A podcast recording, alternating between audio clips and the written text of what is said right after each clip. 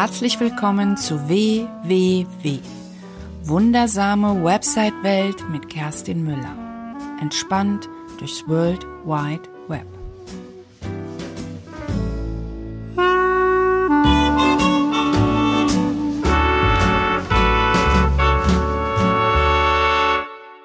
Hallo, ich grüße dich zur 20. Episode in meiner wundersamen Website-Welt und hier geht es natürlich um Webseiten und alles, was damit zusammenhängt. Mein Name ist Kerstin Müller und ich begleite dich durch diese Episode.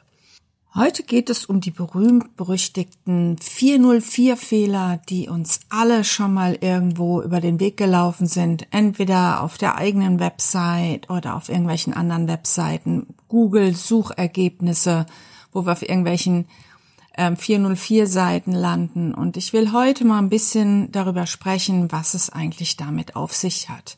Was das überhaupt ist, dieses 404. Also, Webseiten liegen auf einem Stück Server, was wir in der Regel gemietet haben und was uns ein Provider zur Verfügung stellt. Auf diesem Server läuft eine Software. Da gibt es unterschiedliche. Die bekannteste ist sicherlich ein Apache-Server. Und wenn eine Suchanfrage an einen Server gestellt wird, also wenn jemand auf deine Seite kommt, dann ist das für den Server eine Suchanfrage, da passiert eine ganze Menge im Hintergrund. Und wenn diese Seite nicht gefunden wird, dann gibt der Server eine Antwort, nämlich die Fehlermeldung 404. Ist alles in Ordnung? Dann gibt er die Fehlermeldung, dann gibt er gar keine Fehlermeldung raus, sondern dann gibt er den Statuscode 200 raus. Das sind alles Statuscodes, die, die die Kommunikation im Internet einfach vereinfachen und die im Laufe der letzten Jahre standardisiert worden sind.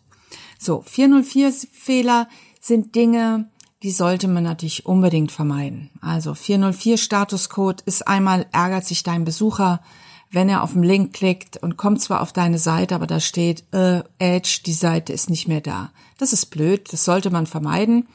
Und äh, das ärgert uns und wie wir ja wissen, haben wir ja in der Regel keine zweite Chance.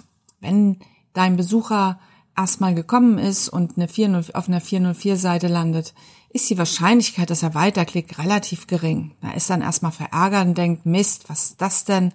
Und ähm, nimmt sich wahrscheinlich das nächste Suchergebnis. Genau. Es gibt ja auch noch so einen Statuscode 301 den hast du vielleicht selbst schon mal eingerichtet.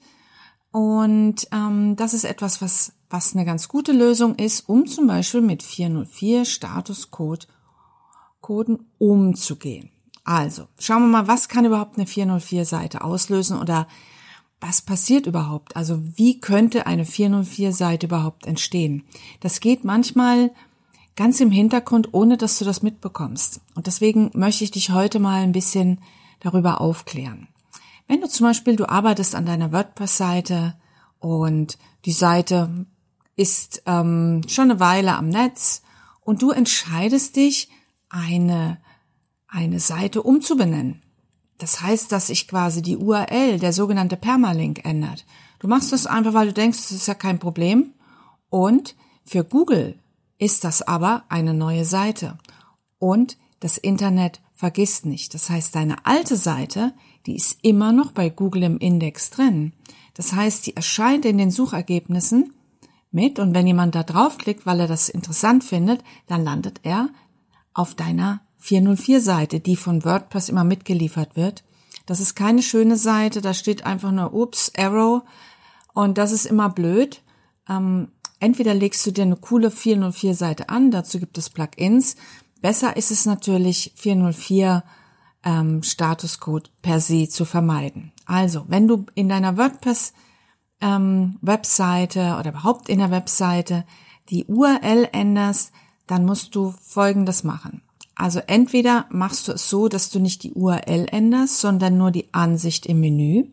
Wenn du zum Beispiel einen Menüpunkt ändern möchtest, dann würde ich das empfehlen dass die, dass der Permalink bleibt und du einfach nur den Menüpunkt in der Anzeige unter Design Menü änderst. Die andere Variante ist, dass du sagst, okay, das muss aber so sein. Die andere Seite habe ich gelöscht oder ich lösche die Seite, ich habe die umbenannt. Dann musst du tatsächlich eine Weiterleitung einrichten. Dazu gibt es Plugins, sowas wie Redirection.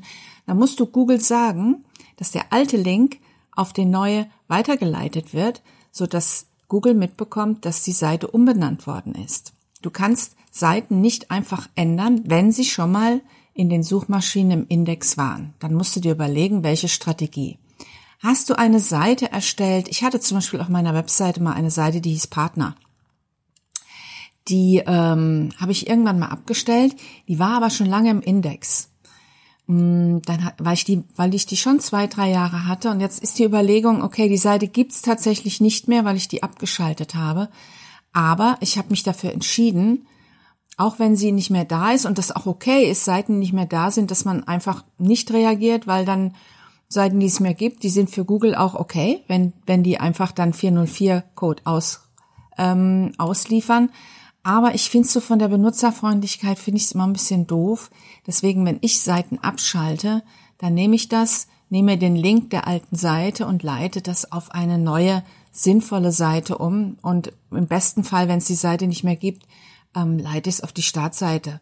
Mir ist immer wichtig, dass die, dass meine Besucher immer das größtmögliche ähm, Benutzererlebnis auch haben und nicht durch irgendwelche Fehlercodes oder Fehlerseiten abgeschreckt sind. Wo du das finden kannst, was du überhaupt für 404 Seiten hast, kannst du einmal, ähm, und ich hoffe, du hast das inzwischen gemacht, dazu brauchst du die Webmaster Tools von Google. Und heute heißt das, früher hießen die Webmaster Tools, jetzt heißt das Google Search Konsole. Ich hoffe, du hast deine Webseite dort hinterlegt. Wenn nicht, wenn du das noch nicht gemacht hast, empfehle ich dir das dringend, weil da kannst du nämlich genau solche Informationen erfährst du dort. Äh, ich verlinke in meinen Show Notes ein Video, wie man die Google Search Konsole einrichtet, wie du deine Webseite da eintragen kannst. Schau dir das ruhig an und äh, liefert das Google ruhig mal nach. Das ist auch für dich ganz schön zu sehen, ähm, was sich so im Hintergrund so abspielt. Dort kann man zum Beispiel auch eine Sitemap hinterlegen. Das macht's, das macht's auch allen leichter, sich auf deiner Seite zurechtzufinden. Und all diese Dinge würde ich einfach mal tun. Und dann schaust du dir mal an, nach einer Zeit, also wenn du jetzt schon in der Search-Konsole bist, dann kannst du dir das unter, ähm, unter Ab, äh, Abtastung, nee, wie heißt das? Moment, ich muss kurz mal schauen. Jetzt vorhin noch geöffnet. Moment, wo haben wir es denn? Genau hier, das heißt Abdeckung. Und dort kannst du schauen, ähm, ob, was mit deinen Seiten ist, ob es 404 Fehler gibt oder nicht. Ja, das ist nämlich ganz gut. Und insgesamt lohnt es sich mal ähm, bei mit dem Google Chrome Browser einfach mal in die URL oben in die Leiste einzugeben Site, also S I T E Doppelpunkt und mal den deinen Domainnamen ohne dieses HTTPS und alles einfach nur deinen Domainnamen. Dort kannst du mal sehen, welche Seiten von dir und Beiträge was alles von dir im Index ist. nämlich ganz schön mal zu sehen, was von dir so im Netz so rumfleucht. Vielleicht ist das eh eine ganz gute Idee, mal zu überprüfen, ob das alles noch so richtig ist. Genau. Also, ich fasse nochmal zusammen. Achte darauf, dass du 404 Fehlercodes vermeidest. Kontrollieren kannst du das über die Google Search Konsole. Dazu verlinke ich ein Video in meinen Show Notes. Und dann überlege dir, was machst du mit den Seiten, die nicht mehr da sind. Hast du sie umbenannt? Dann würde ich sie weiterleiten, den alten Link auf den neuen Link.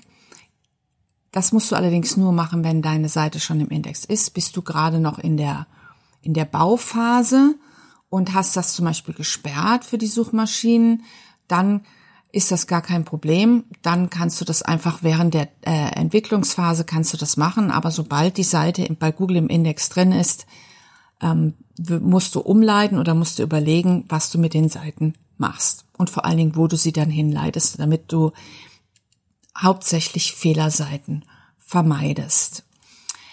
Zur Überprüfung kannst du das, überprüfen kannst du das, indem du in deine URL-Leiste, wo du normalerweise den Link zur Domain eingibst, indem du dort einfach Site, Doppelpunkt und deine, dein Domainnamen eingibst, dann zeigt dir Google an, welche Seiten alle im Index sind. Das war's zum Thema 404. das war jetzt mal eine recht kurze Episode. Und ich wollte dir am Ende noch kurz was erzählen. Ich bin nämlich gerade dabei, einen Online-Kurs zu erstellen zur Webseiten, wie du einen Umsetzungskurs, wie du eine Webseite für Coaches, Trainer und Berater ähm, erstellen kannst. Du kannst sie entweder eins zu eins nachbauen oder du kannst dir die Templates runterladen und dir die Inhalte einfach austauschen. Das ähm, bin ich gerade dabei, mit drei Beta-Testerinnen zu entwickeln, damit das wirklich der perfekte Kurs wird. Und wenn du mich noch nicht so gut kennst und gern noch mehr von mir sehen willst, schau gern bei YouTube vorbei oder komm in meine Facebook-Gruppe, wo du zum Beispiel auch mal deine Webseite zeigen kannst und dir Feedback holen kannst. Und ähm, vielleicht noch eine Sache zu den 404-Fehlern fällt mir nämlich gerade ein. Ganz kritisch ist es immer, wenn du zum Beispiel einen Relaunch machst, also wenn du deine Webseite schon länger am Netz ist und du strukturierst und konzipierst sie neu, dann Besonders dann muss man schauen, dass man vorher eine Liste erstellt, was passiert mit den alten Seiten und wohin sollen die, wo sollen die hingeleitet werden, weil sonst hast du am Ende nach dem Relaunch verlierst du dein ganzes Ranking, weil du einfach nicht sauber den Umzug gemacht hast. Also, beschäftige dich mit 404 Seiten, schau einfach mal nach, wo gibt's welche und dann klappt das auch mit dem Umzug und mit den 404 Seiten. Und wie gesagt, 404 Fehler sind per se nicht schlimm, wenn du irgendwie vor ein paar Jahren alte Seiten am Netz hattest und dies tatsächlich nicht mehr gibst, gibt, dann ist es okay, dann brauchst du auch nichts umleiten. Ich bin eher ein Fan von Umleitungen, weil ich das einfach meinen Besuchern ich denke mal, wenn jemand dann auf so einen Link klickt und kommt auf eine 404-Seite, ich habe eine ganz schöne gebastelt, aber mir ist es schon lieber, wenn, wenn sie gleich mit dem ersten Klick auch Mehrwert kriegen und nicht durch einen Fehlercode abgeschreckt sind. So, das war's aber jetzt wirklich. Wie gesagt, für meine Verhältnisse eine recht kurze Episode, aber ich dachte, das ist ein wichtiges Thema, das haue ich einfach mal raus. Lass es dir gut gehen. Bis bald, deine Kerstin.